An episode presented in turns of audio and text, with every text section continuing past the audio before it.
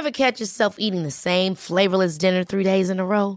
Dreaming of something better? Well, HelloFresh is your guilt-free dream come true, baby. It's me, Kiki Palmer. Let's wake up those taste buds with hot, juicy pecan-crusted chicken or garlic butter shrimp scampi. Mm. Hello Fresh. Stop dreaming of all the delicious possibilities and dig in at HelloFresh.com. Let's get this dinner party started.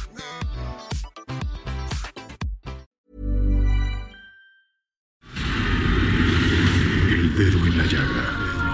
Había una vez un mundo en el que nadie creía. Un país de historias inexplicables. Una nación con personajes asombrosos.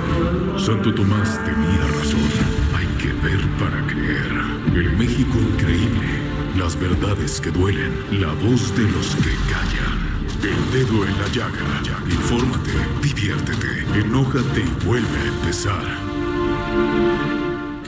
Un momento así, no mires hacia mí, que no podré aguantar. Si clavas tu mirada, que me hiela el cuerpo, me ha pasado antes que no puedo hablar. Tal vez pienses que estoy loco y es verdad un poco, tengo que aceptar. Pero si no te explico lo que siento dentro, no vas a entender cuando me veas llorar. Nunca me sentí tan solo como cuando ayer de pronto lo entendí mientras callaba. La vida me dijo a gritos que nunca te tuve y nunca te perdí. Y me explicaba que el amor es una cosa que se da de pronto en forma natural, lleno de fuego. Si lo fuerzas se marchita, sin tener principio llega a su final. Ahora tal vez lo puedas entender. Que si me tocas se quema mi piel. Ahora tal vez lo puedas entender. Y no te vuelvas si no quieres ver. Que lloro por ti. Que lloro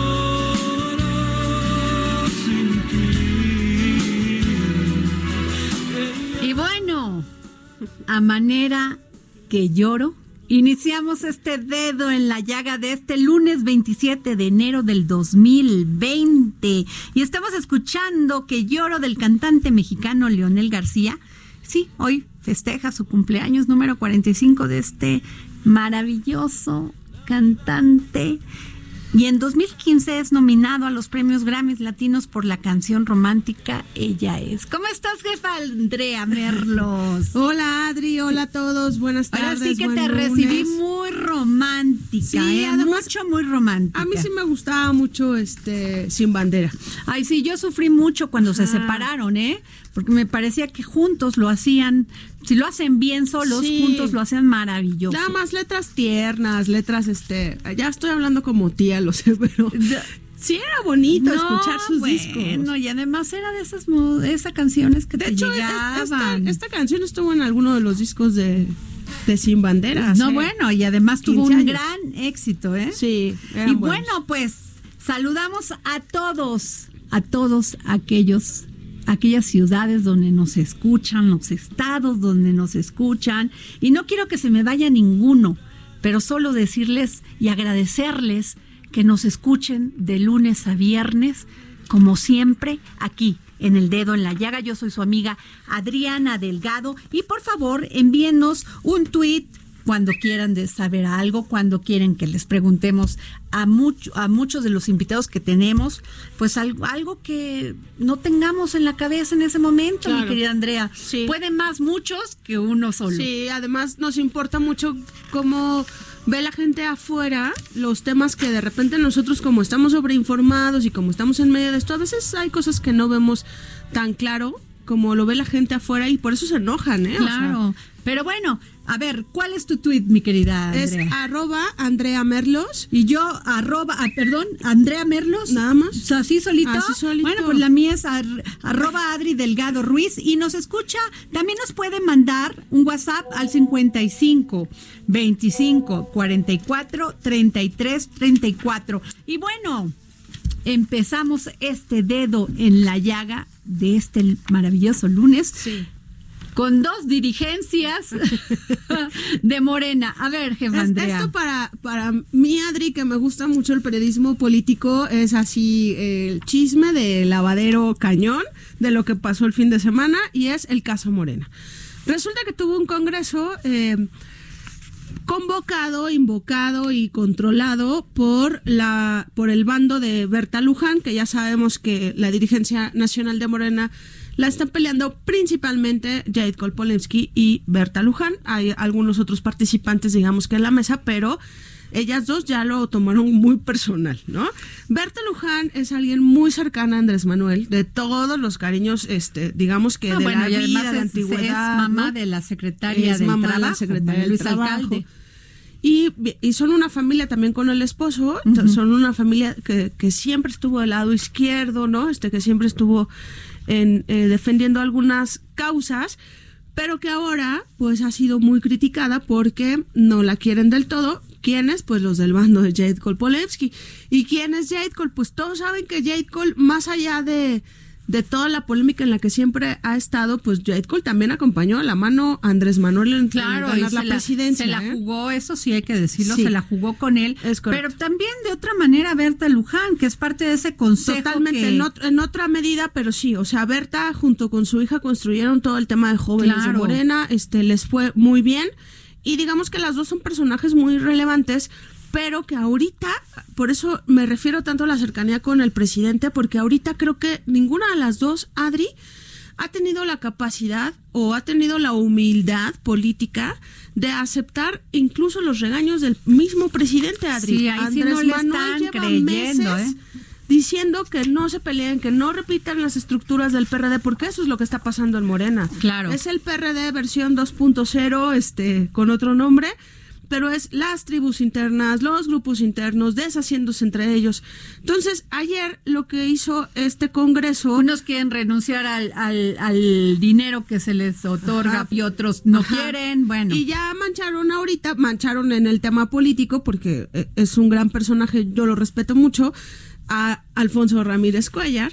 Ramírez Cuellar es el presidente de la Comisión de Presupuesto en Cámara de Diputados. Lo conocemos porque entró a caballo a la Cámara de Diputados con el Barzón hace muchos sí, años. Un personaje. Y la verdad es que siempre ha sido también un tipo de izquierda bastante congruente, eh, por lo menos en su trabajo y en el día a día. Lo nombran presidente del partido interino y pues Jade Cole dice, no, no, no, esto no es así. Y hoy ha sido de dimes y diretes. Bueno, pues te tengo una sorpresa. Bien, Adri, ¿qué? ¿Qué crees que nos dijo Jay Kolpoleski sobre esta sobre pues esta decisión del Congreso? ¿Qué nos dijo? Que se llevó a cabo ayer. Ayer. Yo soy secretaria general en funciones de presidente, eh, cargo que tomé en el mismo en el momento en el que el hoy presidente de la República eh, solicitó su licencia para ser candidato. Bueno, creo que eh, no están con un pleno conocimiento ni del estatuto ni, ni también de las resoluciones que ha sacado la sala superior. No existe en el estatuto, no existen los interinos, no, es, no existen los eh, provisionales, nada de eso. Y, y, no podemos hacer elecciones cuando no hay proceso electivo. El comité, el estatuto establece que el Comité Ejecutivo Nacional de Morena es el único que puede nombrar delegados. Cuando no hay proceso de elección, se nombran delegados. Pues ¿Cómo ves? Y tiene razón, porque hay un punto real en los estatutos. Los estatutos se hicieron, Adri, de manera muy diferente, por llamarlo así, a los estatutos de los demás partidos. Pero es que no era ni partido, era un movimiento. Es correcto. Ahí está todo el, todo el tema. asunto. Entonces, no hay efectivamente este tema de presidente interino, nosotros ya lo revisamos, no existe. No existe tampoco este tema de que ya este yo llamo un congreso y yo te puedo este quitar del poder, no, hay todo un proceso interno que tiene que ver con esos delegados este abajo, pero pues en este inter todas las partes están asumiendo que tienen la razón y van a acabar en el Tribunal Electoral. Y la verdad es que Morena tiene un año de, de creación Sí, ¿qué tal? O sea, pero déjame decirte que don Héctor Díaz Polanco, que es de la Comisión de Honor y Justicia, nos dijo esto, que sí se puede. Vámonos. A ver. No hubo destitución, como se ha, se ha dicho. De hecho, incluso la, la presidenta en funciones mantiene su, su, su cartera original, la de secretaria general del partido, y entró en ese, en esa, en ese espacio vacante, digamos, de la presidencia, el compañero Alfonso Ramírez Cuellar. Todo acto prácticamente de acuerdo con la norma puede ser eh, impugnado, pero eso es que continuar con la práctica que, que, se, que se quiere evitar. dicen que hubo irregularidad, sobre todo en el sentido que ha insistido mucho la señora Polensky de que solo el comité ejecutivo puede convocar a un congreso. Pero imagínese usted, este, ¿cómo va a ser que solo el comité ejecutivo? Si el propio estatuto establece otros dos órganos que pueden hacerlo. Lo que ocurre, yo lo dije en el Congreso cuando me tocó intervenir, es que cuando leen el artículo 34 de, del estatuto, que cualquiera puede leerlo, están en la red, no empiezan por el, por el párrafo primero del artículo sino que empiezan por el párrafo segundo, que es el que se refiere a los, a los congresos ordinarios, que eso sí, solo puede el Comité Ejecutivo Nacional convocar. Pero en el justo en el párrafo por donde debe, debe empezarse a leer, es decir, el primer párrafo, dice claramente que cuando se trata de congresos extraordinarios, y este lo fue. Pues, ¿cómo ves? Jefa Merlos, los, entrevistamos en exclusivas para ti, mi querida jefa. pero muy bien, porque son los, son los personajes pues más dice, buscados. ¿eh? Héctor Díaz Polanco que sí se puede. Ahora te tengo otra sorpresa. ¿A quién? Alfonso Ramírez Venga, que nos dice, a ver, pues cómo queda este tema, si es presidente o no es presidente. Bueno, y tenemos en la línea al diputado Alfonso Ramírez Cuellar. El día de ayer, domingo, el cuarto Congreso Nacional Extraordinario del partido acordó establecer una presidencia transitoria de cuatro meses para el Comité Ejecutivo Nacional, que a su vez llame al proceso interno para renovar la dirigencia. Muy buenas tardes, diputado. ¿Cómo ha estado? Muchas gracias. Igualmente, muy bien, este diputado. Diputado, ¿qué, qué pasó? ¿Amanecimos con dos dirigencias? No, nada más, nada más este, el resolutivo del Congreso fue por unanimidad en el sentido de eh, eh, incorporar eh, a una serie de carteras que estaban vacantes los nuevos nombramientos. Fue un Congreso con plena legitimidad, con un gran apoyo. mi nombramiento fue por unanimidad, con un enorme respaldo para para garantizar que este proceso pudiera pues conducirse con la mayor unidad y con la mayor fuerza de tal manera que los próximos dirigentes pues salieran eh, de una eh, elección pues con mucha fortaleza para dirigir al partido los próximos tres años. Claro, diputado, pero este la por el otro lado, Jacob Polewski, presidenta, ah, que se dice presidente de Morena, dice que va a recurrir al INE y al Tribunal Electoral porque se violaron todos sus derechos y los y además que pues no era no que el consejo no puede convocar a un congreso. ¿Qué tan cierto es esto? Pues vamos a, trabajar juntos. Yo no quiero ya meterme en esa discusión. Y hay un resolutivo del Congreso. Creo que eh, Jacob, Liberta eh, y un servidor podemos hacer un buen equipo para trabajar juntos y sacar la elección. Y diputado, ¿cuándo, ¿cuándo están pensando el comité ejecutivo lanzar la convocatoria para, para la elección? Pues este, nos vamos a reunir el próximo miércoles, ya convoqué yo al comité ejecutivo, a los integrantes del comité ejecutivo para realizar este, esta primera sesión de acuerdo al reglamento y sobre esa base pues ya tener la posibilidad de de hacer todo un plan de trabajo, toda la ruta que nos lleve a el cambio eh, de nuestros dirigentes.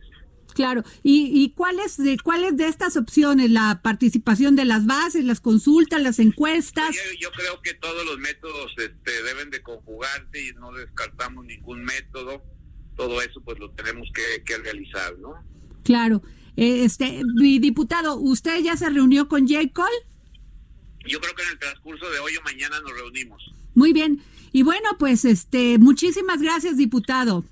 A usted muy amable. Bueno, pues tuvimos en la línea al diputado Alfonso Ramírez Cuellar. Muchas gracias. Es querida jefa. Es, es un tema, Adri, porque como te digo, van a llegar al Tribunal Electoral, ¿no? Con, con, los, po- con los pocos meses Pues que él dice tienen. que ya está, que va a hablar con J. Cole hoy. Igual lo, lo resuelve. Yo honestamente no creo que eso se vaya a resolver. O sea, J. Cole no ha mostrado tampoco ninguna señal de que se vaya a mover de esa silla. Hoy en la mañanera el presidente dijo que, que él no dirige Morena y que no se va a meter. Pero es que no le creen, que no se quiere meter, o sea, finalmente. Pero ¿te acuerdas que hace unos meses dijo que iba a renunciar a Morena Sí. si empezaban a, con sus enjuagues y eso? No veo nada más enjuague que esto. De las dos partes, Adri, porque también J. Cole no le ha abierto la puerta a las convocatorias de Berta Luján de decir, oye, hagamos el Congreso tal día, ¿te acuerdas que se reventaron a golpes el año pasado para no llevar a cabo las sesiones?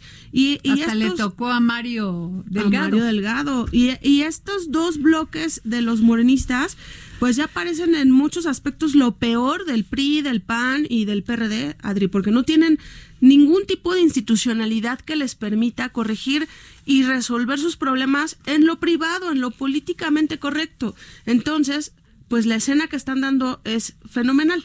Te voy a contar una anécdota. Nuestra reportera del Heraldo Impreso, Nayeli Cortés, ayer fue asignada a cubrir eh, las actividades del Congreso y nos estaba contando que de 1.500 personas que tú tienes que tener registradas para darle quórum al Congreso, ahí mismo anotaron a los periodistas. Sí, eso fue lo que dijo J. Cole.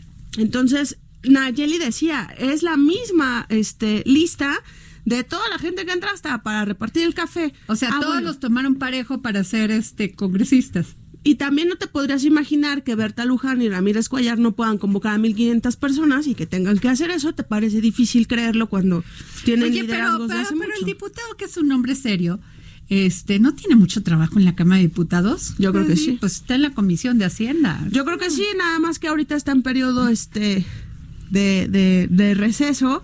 Entran ya el, si no mal recuerdo, el primero de febrero, que es ya este sábado, ¿no? Pero igual vas a ver que va a entrar el, el, el caos de si él puede ser presidente y diputado, porque se supone que no, en Morena no pueden duplicar sus cargos y va a pedir licencia en cada diputado si va a dejar una comisión tan importante para la operatividad de Morena. En fin, Pues la verdad esto es que se va a poner, bueno, él apela a que hay, que va a haber diálogo y que van a poderse calmar todas las aguas. Ojalá así sea, Andrea, porque Ojalá. lo que no nos conviene es tener partidos que tengan tanto problema interno. sí, además Tampoco que- que tampoco partidos que no se sabe nada, sí, ¿no? Sí, por supuesto. O sea, en, en- en los hechos creo que la crítica que de repente todos tenemos a- hacia Morena tiene que ver con que ellos prometen ser diferentes, ¿no? Hacer las cosas distintas, este, ejercer la política de manera distinta y no han dado ese ejemplo hasta ahorita. Don José Carreño, ¿qué piensa usted? Se acaba de incorporar a esta maravillosa mesa del dedo en la llaga. Don El dedo José en la llaga Carreño. es que eh, pues Morena sigue siendo un movimiento que todavía no alcanza a ser partido. Él sigue siendo una organización eh, centrada alrededor de un líder que que por lo menos en lo público no quiere estar ahí, ha- dicho que no quiere estar ahí. Y lo malo del caso para mí es que ese es el programa de es también es el programa de gobierno. Bueno, es que además con tantos problemas en el país, pues eh, eh, creo que Morena debería ser el último que le diera otro problema al partido, al, presidente. Es que Pepe dice algo fundamental y tiene razón. O sea, Morena no solo es el partido que ya conocemos como movimiento y que, este, eh, digamos que le hizo crisis a todos los partidos de izquierda. Morena es la mayoría en, el, en los congresos, tanto en Cámara de Diputados como en el Senado. Morena es mayoría en veintitantos estados de la República en congresos locales. Morena es mayoría en muchísimas Claro. cosas operativas. Entonces, Morena para nosotros es el presidente de la República. Claro. Pero en este momento Morena lo están disputando dos grupos en los que hay un desorden total y insisto, yo creo que tiene que caer en el Ahora, tema. el tema de, de elegir por encuestas, pues no a todo mundo, no a todos ellos, a ellos les beneficia, porque posiblemente Jacob sí sea muy, muy conocida. Berta Luján también, pero no tanto como Exacto. Jacob. Y también quería ir a Mario, Delgado, ¿no? Sí.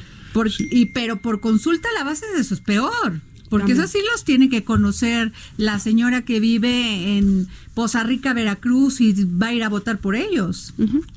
Mira, la, realidad es que eso de la, del voto por asamblea o el voto por encuesta eh, suena, y digo suena muy democrático, eh, sería muy, pero me suena a asamblea universitaria donde en mis tiempos, yo tengo que decir que ya son muy lejanos, pero creo que siguen ahora, tú concentrabas a mil personas en el auditorio justo Sierra de Filosofía o, o a 400 personas en el aula número uno de la Facultad de Ciencias Políticas y ya y con eso tomabas determinaciones pero las eh, ciencias políticas tenían más de dos más de dos mil alumnos y facultad de filosofía y letras eh, mil tenía más de seis mil. Entonces cuál es la democracia claro.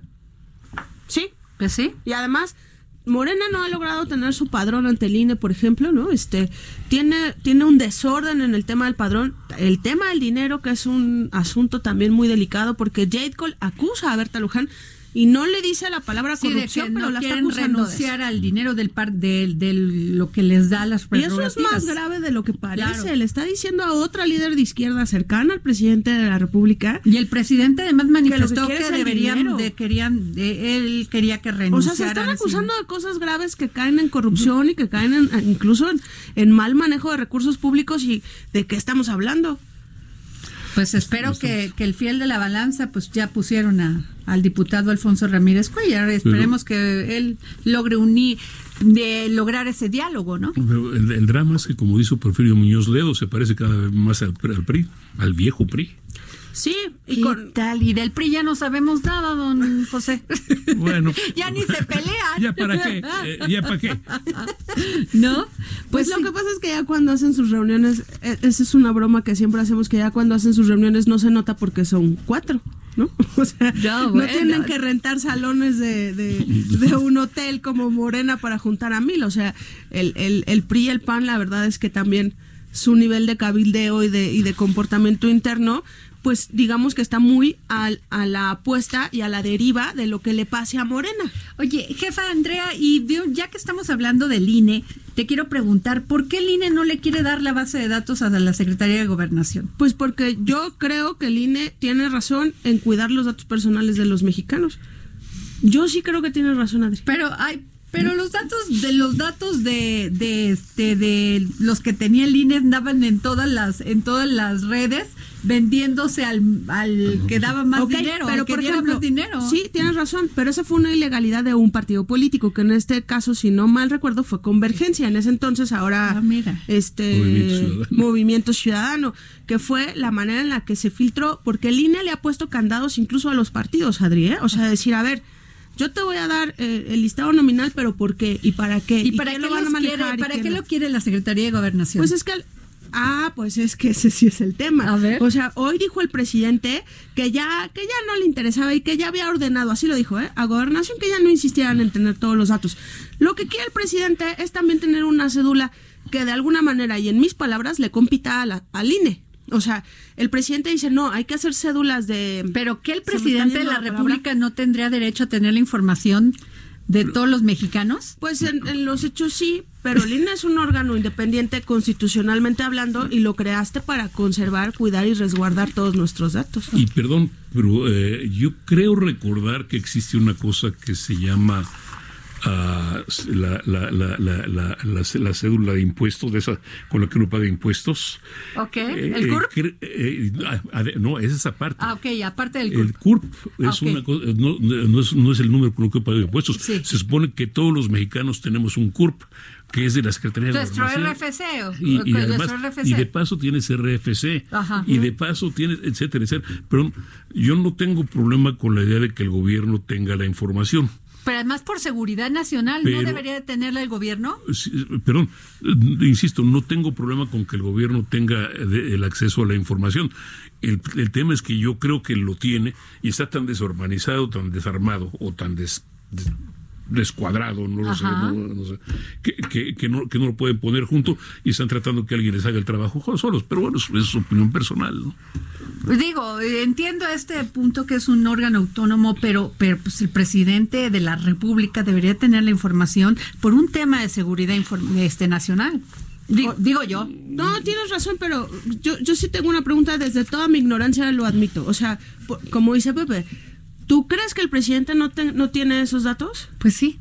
Claro que, los que lo hicieron los tiene el SAT, los tiene este los datos de salud del IMSS, este cualquier persona nuestra que, se registre. Bueno, ya lo están haciendo debate. Lorenzo ya lo, Lorenzo Córdoba ya lo está utilizando para decir que no se los va a entregar. Ya hay como debate que se me antoja que va a ser un debate muy publicitado. y, está bien, es decir, vamos, yo, yo no sé quién de los dos tenga la razón, no, no, no me atrevería a decir que uno u otro, porque en la inmensa mayoría de los países normales Ajá hay eh, lo que llaman la cédula única de identidad o algo similar que sirve igual para votar que para trámites gubernamentales, etcétera. Y en México es el único lugar donde tenemos así. Vamos, en Estados Unidos solo tienen la cédula, su, credencial de seguro social. Todos los estados, todo estadounidense tiene un número de seguro social que está acompañado de su número de, ah, de, registro, de registro de causante de impuestos. Y nada más, punto. Ahora, ¿cómo se llama? Nosotros hemos hecho que 20, 5, 10, 15, 20 bases de datos de nombres, cada gobierno ha inventado la suya y, el único que ha logrado hacer algo más o menos normal, más o menos sólido, es el INE. Qué bárbaro. Y ahora... y mira, Adri, perdóname, yo pongo mucho el ejemplo, este, porque sí creo que ha habido un avance en la creación de órganos autónomos independientes este ajenos al gobierno. Eso nos ha costado muchísimo. Muchísimo dinero a los mexicanos. y entonces es como cuando como periodista pides una solicitud de transparencia no y entonces te habla el de la el de la secretaría a la que pediste la información y te dice oye Andrea este pues por qué no me lo pediste a mí y a mí me da mucho coraje que él ya se haya enterado que yo vía una institución de transparencia pedí un dato. Entonces, por eso se hizo el hashtag de yo no autorizo. Porque en realidad, tú, Adri, le diste todos tus datos al INE, como un órgano autónomo constitucionalmente hablando, que es un equilibrio, que, que está creada para muchos temas. ¿Y por qué el INE se lo daría al presidente? Eso me parecería mucho más caótico. Gran tema, ¿eh? Y bueno, pues nos vamos a un corte, querida jefa Andrea, don José. Y regresamos aquí al dedo en la llaga. Yo soy Adriana Delgado y nos escucha usted por Heraldo Radio.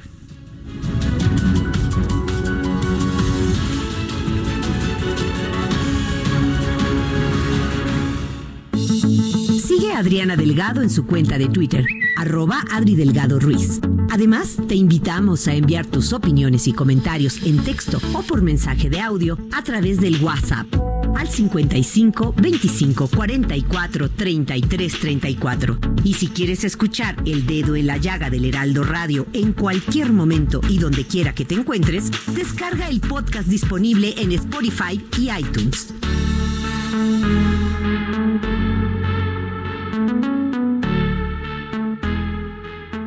Heraldo Radio.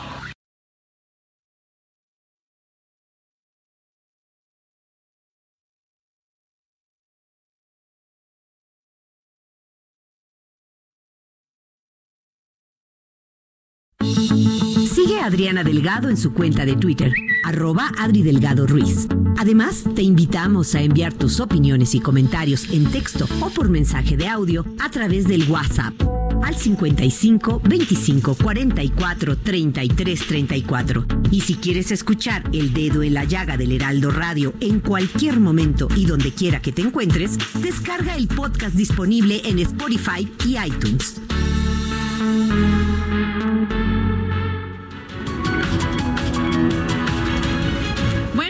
Regresamos aquí al dedo en la llaga. Yo soy Adriana Delgado y nos escucha usted por el Heraldo Radio. Y bueno, para hablar de este terrible caso que es todo esta pues epidemia, don José, del coronavirus, tenemos en la línea al doctor Alejandro Macías. ¿Lo tenemos ya? ¿No? Ah, bueno. Pues vamos con usted, don José, que nos iba a hablar de esto. El, tema es cada vez más grave. Esto es eh, más grave porque siempre los puros números en, en cuestión de días han, se han multiplicado, han crecido de manera ah, matemática. Sin embargo, ya hay quien habla de que están creciendo de manera geométrica. Ya hoy ha, habido versiones, en, eh, sobre todo en redes, y, en, eh, hay investigadores de Hong Kong que están hablando de que hay 40 mil, hasta 40 mil personas contagiadas Hay investigadores no identificados que hablan de 90 mil. El hecho es que estamos a cinco días de que el brote realmente empezó a, dar, a, dar, a dar vuelo y hay 2.800 personas eh, enfermas, hay 80 personas fallecidas, hay cada vez más cada vez más casos en el mundo. Ya hoy hubo, se declaró un caso en Taiwán, se declaró el tercer caso en los Estados Unidos. Está, eh, cada vez más y los y las preocupaciones son mayores. El número de personas que están digamos en un área que está bajo cuarentena es casi 56 millones de personas. Válgame Dios. Y ahora lo más grave de todo esto es que en la, la ciudad de Wuhan, que es el epicentro de la, del, del problema, está ubicada en las riberas del río Yangtze. Ajá que es el río más largo, uno de los ríos más largos del mundo y uno de los ríos con, que literalmente atraviesa China, hace una curva de, de, oeste al norte y luego hacia, hacia el sureste. Es, es, eh, Además, es una ciudad importante comercialmente. Es comercialmente, es, Yangtze es una, es una, ruta fluvial importante, es una ruta de comercio importante. Entonces, Wuhan es un núcleo no solo de, alimentos o una ciudad importante, 11 millones de personas, sino es también una ciudad con comunicaciones hacia toda la región. Esto quiere decir que la posibilidad, si no la probabilidad de contagio o de, o de diseminación de la, enfermedad es considerable. Si el gobierno chino está siendo bastante, bastante transparente hasta donde sabemos, en el 2000 hace unos años cuando hubo la, aquella famosa epidemia de SARS, fue, se le criticó mucho por haber sido muy opaco, opaco eh, muy timorato para dar las informaciones. Ahorita las está soltando, pero a estamos hablando de una de, un problema verdaderamente serio, verdaderamente grave, porque además hay que pensar que también esto se da en vísperas del famoso Año Nuevo Lunar. Se dio en vísperas del Año Nuevo Lunar que es el, momento en que todos los chinos, o digamos que para muchos chinos, viajan hacia China o desde China a reunirse con familiares. Nadie sabe exactamente cuál sea la consecuencia en este momento. Pues mire, para eso tenemos al doctor Alejandro Macías, subdirector de epidemiología hospitalaria y control de calidad de la atención médica en el Instituto Nacional de Ciencias Médicas y Nutrición Salvador Subirán y comisionado especial para la atención de la influenza en México en la pandemia del 2009. Muy buenas tardes, doctor. Hola, Adriana. Buenas tardes, gusto de estar con ustedes. Gracias por tomarnos la llamada aquí para el dedo en la llaga. Doctor, ¿cómo ve usted el coronavirus? Eh, bueno, es una situación muy semejante a la que vimos en México en el 2009. Ahorita ellos están siendo, digamos, el epicentro y no tuvieron para prepararse un periodo de gracia, que es lo que pasó en México en 2009. Es, muchísimo, muy parecida la, la situación. Lo único que no sabemos bien a bien es si esta eh, infección se va a poder diseminar por todo el mundo. Yo, yo por China, pues ya lo daría por descontado.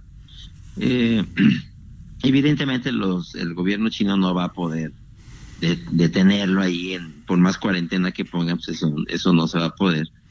Lo que, lo que necesitamos ver es si el virus va a poderse transmitir eficientemente en otros países fuera de China. Que parece que sí, ¿verdad? Tendremos que ver eso, lo sabremos en las siguientes semanas. Pero doctor, ¿cuál es el origen del coronavirus? ¿Qué es una influenza? Una influenza? Este, ¿qué es?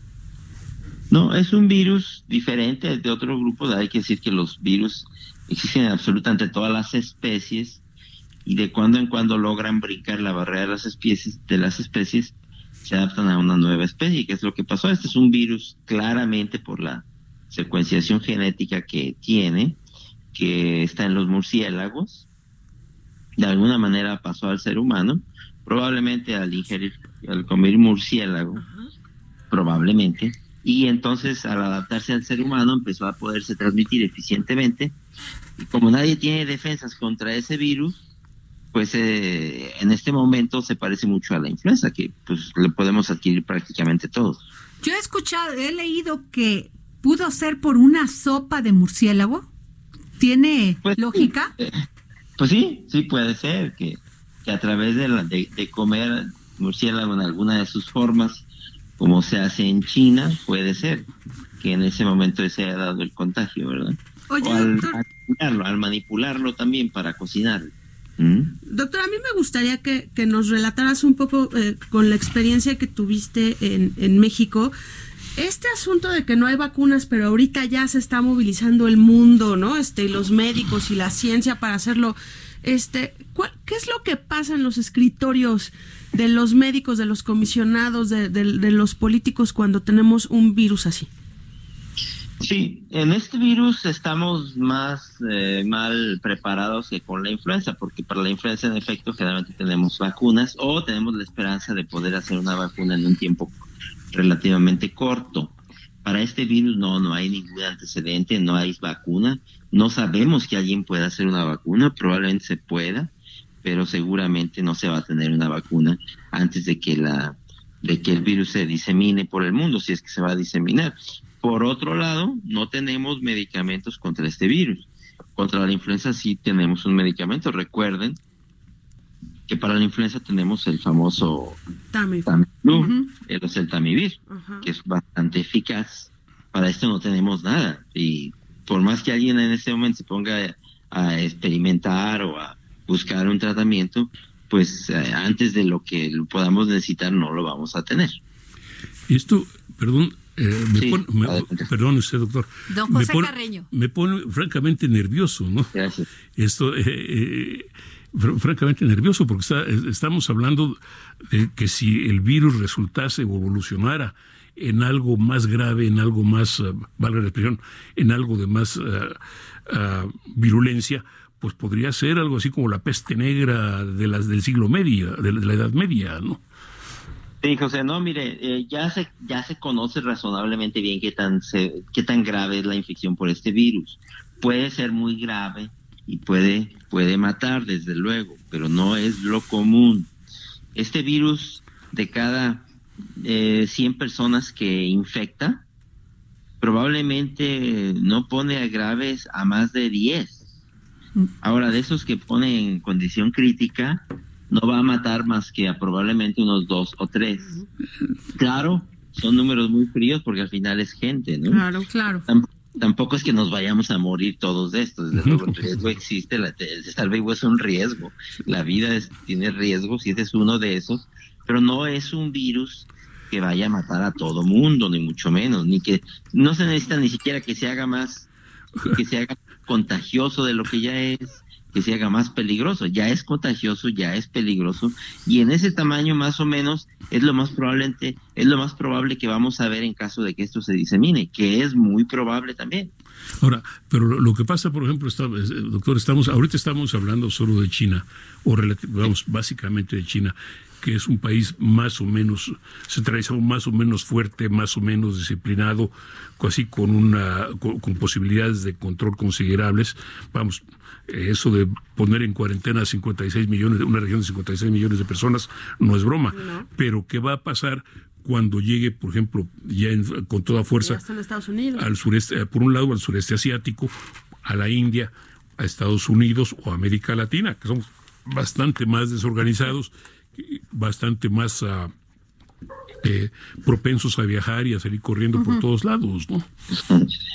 Sí, claro, deje de la capacidad de poner en cuarentena a 50 millones de personas.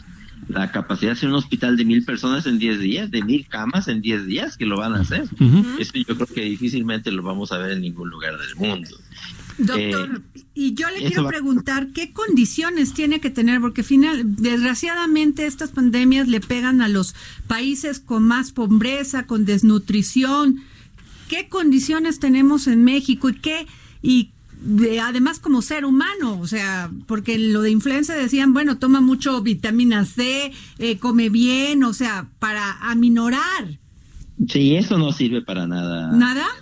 Nada, no, absolutamente nada. O sea, todo eso que se dice que toma frutas y verduras, este, come cítricos, toma mucho. Pero y entonces para en un país, en estos países donde hay este desnutrición, pues se los va a Pues- acabar. pues, no, no se los acaba, digo. eh, Desde luego una persona desnutrida eh, tiene más posibilidades de contagiar, de, no de contagiarse, sino de complicarse. ok. Pero ¿no? Este, ya sabemos más o menos el cariz que va a tener esto en caso que salga de China. Porque lo que está pasando ahorita... Pero ya salió, doctor.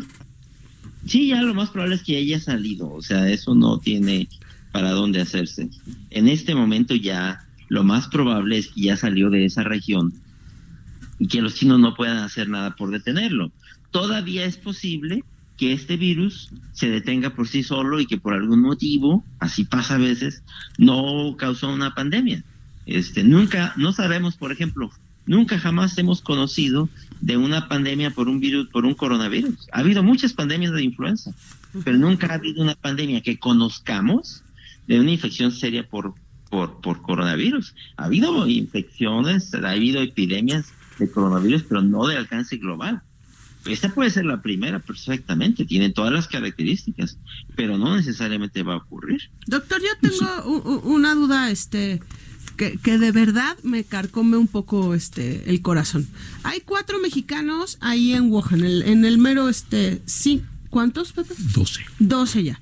Eh, aquí en el, en el Heraldo, en, en, nuestras plataformas hemos contactado por lo menos a cuatro, tres de Chihuahua, este el arquitecto que está allá, todos muy desesperados porque hay todo un debate con la Cancillería, este que ellos quieren salir, están bien, todo. Yo te quiero preguntar, doctor, como médico, o sea, ¿sí hay que rescatarlos o habría que dejar que estén en la, en la cuarentena o cuál es el movimiento que hay que hacer con este con esta zona cero, por llamarla así?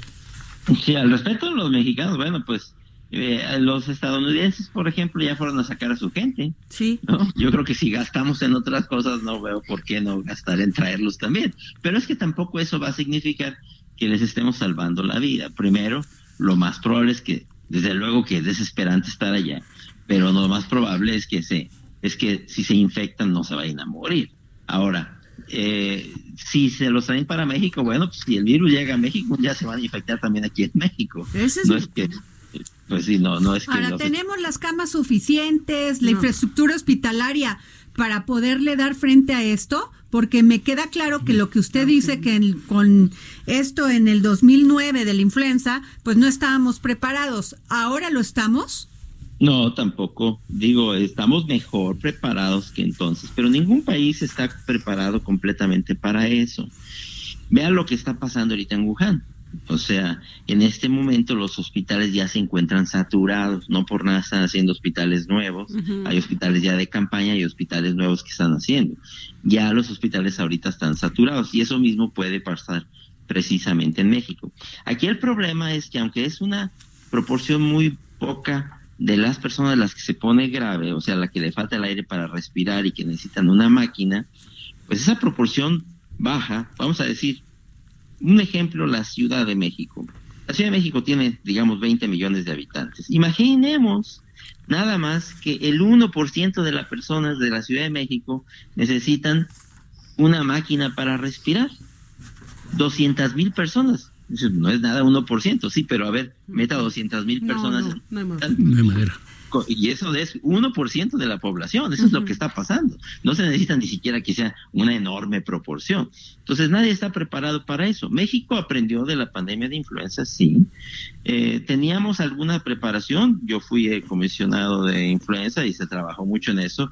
Yo creo que también en la medida que se pasó el tiempo, también se, se pasó el miedo y, y se perdieron inclusive algunas cosas que ya se tenían. Sí. Pero si nos comparamos con otros países, pues digamos que no estamos tan mal. Habrá que ver ahora que si esto va a llegar a ver cómo nos va. Yo siento que ya, por lo menos, que en esta ocasión que tenemos un periodo de, de gracia que no tuvimos en 2009, pues este periodo que vamos a tener, si es que esto se va a diseminar, pues es para que ya estemos trabajando en arreglar los hospitales y en ponerlos listos en los áreas de urgencias y terapia intensiva. Oiga, doctor, pero si no hay medicina, o sea, ¿qué medicina toman o cómo? O sea, porque es- estamos no- totalmente ignorantes del tema. Sí, mire, en este momento yo no soy funcionario público. Pero, Este, doctor, Sí, sí, entiendo eso. Yo no voy a defender a nadie ni a defender lo indefendible. ¿pero qué eh, medicina les dan a estos enfermos? ¿Qué Es que no hay medicamentos antivirales. Aquí más que medicina es, ¿tienes las terapias intensivas funcionando bien? ¿Tienes los medicamentos? los relajantes musculares, los tranquilizantes para ventilar a un paciente en una máquina, tienes máquinas suficientes, tienes sondas para ventilar a los pacientes, todo eso. ¿Tienes camas de terapia intensiva suficientes? La respuesta es no, ¿verdad? Eh, ahora, eh, ¿tienes esa capacidad de arreglarlo de la noche a la mañana? No, tampoco, porque esas son cosas que toman años. Eh, aquí sí se puede decir que si no hay una buena capacidad hospitalaria, pues no la vamos a tener. Ojalá y no sea necesario. Doctor, discúlpeme. Entonces, pero por ejemplo, más allá de la, pues de este panorama tan complicado, ¿qué se puede hacer para tratar de prevenir? No puedo decir, ¿qué, qué, qué, tipo de cosas podría hacer la gente para tratar por lo menos de, de, no infectarse, ¿no? Sí, pues eh, higiene constante de las manos, ¿verdad? Sobre todo cuando ya sepamos que está circulando el virus, higienizarse las manos, estarse lavando las manos con frecuencia o usar el alcohol en gel, no tocarse las partes húmedas de la cara, si una persona está enferma, evitar salir a trabajar o en lo posible por lo menos estornudar en el pliegue del codo para no diseminar el virus. A nivel individual, higiene. Y en los hospitales, pues preparar las áreas de urgencias, terapia intensiva, por si se llegan a saturar, tener con qué responder en las instituciones. Eso es lo que tenemos que hacer, está muy claro. Y muy probablemente, pues como decíamos ahorita, no se necesita mucho para decir que los chinos no van a poder detenerlo porque evidentemente ya no pudieron, pues, es muy probable que eso va a llegar. Ahorita no podemos asegurarlo, pero podemos decir con alguna confianza que la probabilidad pues, es superior al 50%.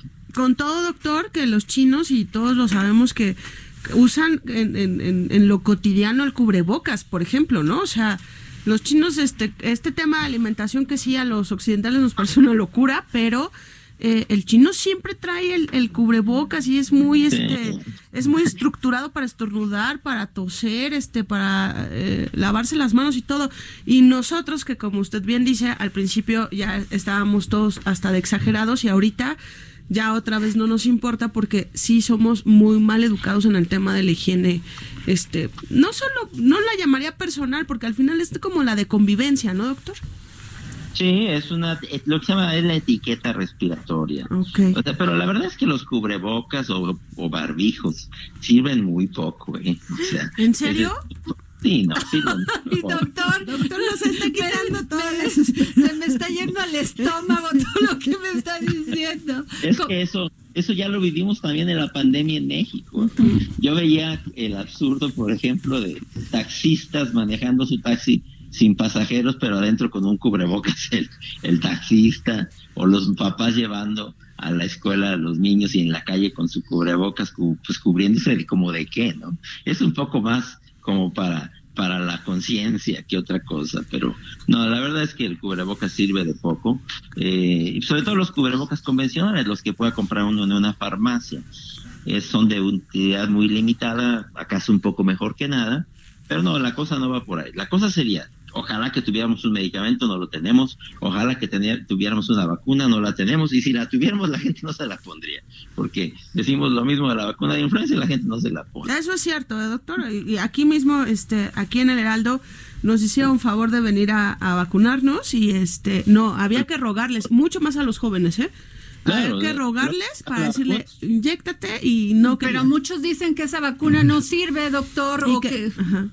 O sea, que es un complot del gobierno. sí, acuérdese de todo ese rollo que fue un complot. Sí. ¿No? Es un complot del gobierno y las compañías farmacéuticas. Eh, somos testarudos.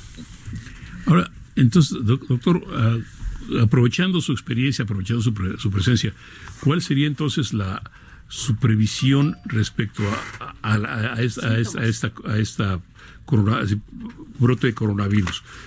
Su previsión en términos de China y del mundo? Yo creo que la probabilidad de que salga de China y que se disemine no es despreciable. Yo digo que es por lo menos superior al 50%. Yo creo que, para mí, con todas las evidencias que tenemos, es por lo menos un 60-70%. Ahora, si llega, va a infectar de la primera entrada, según se ve, probablemente por ahí del 30-40% de las personas. No todas se van a poner graves, muchas de esas 30, 40% no van a tener cuadros graves, van a tener cuadros leves. Algunos ni cuenta se van a dar.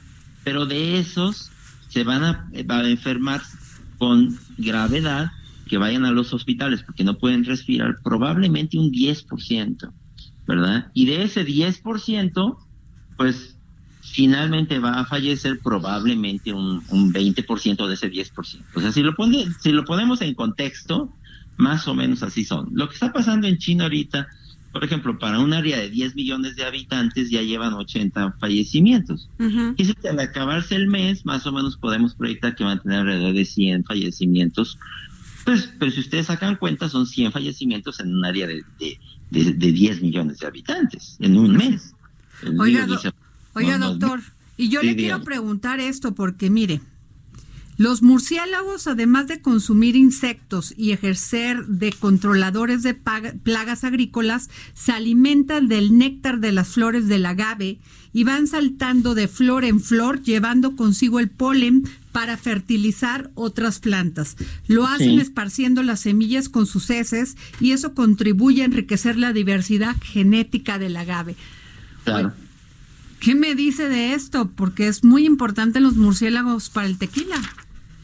Y el mezcal. esto, porque ya la gente ya la está agarrando con los murciélagos. eh, este, no tiene nada que ver ya ahorita los pobres murciélagos. Los Ok. murciélagos, lo que O sea, ya que- se pasó el virus y ya está el virus. Eso ya, no necesitamos ninguno nuevo. Hay que dejar ahorita los murciélagos en paz. Eso no, ya no tienen nada que ver aquí en la ecuación. Lo que Bueno. pasó, lo que tenía que pasar ya pasó. Pues bueno, pues, ah, ¿o alguna otra pregunta, don José? Ya estoy Andrea? suficientemente que haya acontecido, francamente. Yo estaba muy tranquila, este, doctor Alejandro, Ya pero traía ya no. sus cubrebocas y No, toda la yo sí jefa estaba muy tranquila porque yo decía, está muy lejos, ¿no? Pues Este, ojalá que no sea tan fuerte y ojalá que no llegue a México, doctor. Ojalá, pero si llega, pues vamos a estar primero que no cunde el pánico, no se va a enfermar todo mundo, ¿verdad? Eh, vamos doctor, y por ejemplo, perdóname una última, perdóname una última pregunta. O sea, esta vacuna de la influenza, por ejemplo, ¿no? Lo- los que nos vacunamos anualmente y todo eso, ¿te va a ayudar en algo con el tema del coronavirus o no tiene nada que ver? No, no, por desgracia nada que ver. Ya Está ves, bueno doctor. que se la- no se la haya puesto, póngasela, pero no tiene nada que ver. Es otra cosa completamente diferente. Pues, pues muchas gracias, doctor Alejandro Macías, por habernos contestado la, la llamada aquí. Es que me quedo muy triste, no sé qué hacer este, aquí para el dedo en la llaga. Gracias. Gracias, Ándale, doctor. muy bien. Gusto de estar con ustedes. Hasta luego. Gracias. ¿Qué tal, don Pepe? ¿Qué le puedo decir? Mire, eh, eh, por un lado sí que me tranquiliza el saber que solo dos de cada 100 eh, están en peligro de en peligro de muerte. Pero pues dos de cada 100 son muchos de todas maneras. Con toda Y dos de cada 100 en China. Con, con los niveles de atención de China y con los niveles este, De- que hay de protección y de, de toda la logística de China. ¿Quién sabe a nivel México ese, ese, ese porcentaje? Pero pero sí, yo sí lo veía, yo sí lo veía muy lejos, Adri. ¿eh? Pues, pues ya viste que Ya no. no lo veo tan lejos. Ya no lo veo. Pues bueno, nos vamos. Yo soy Adriana Delgado, me escucha aquí por el Heraldo Radio. Gracias, jefa Andrea. Gracias a ti, Gracias, Adri, don Pepe. Pepe, Carreño. Gracias, Andrea. Y bueno, y bueno, pues nos vamos a Preocupadas. tomar un tequila. No, nos vemos no. mañana aquí en El Dedo en la Llaga.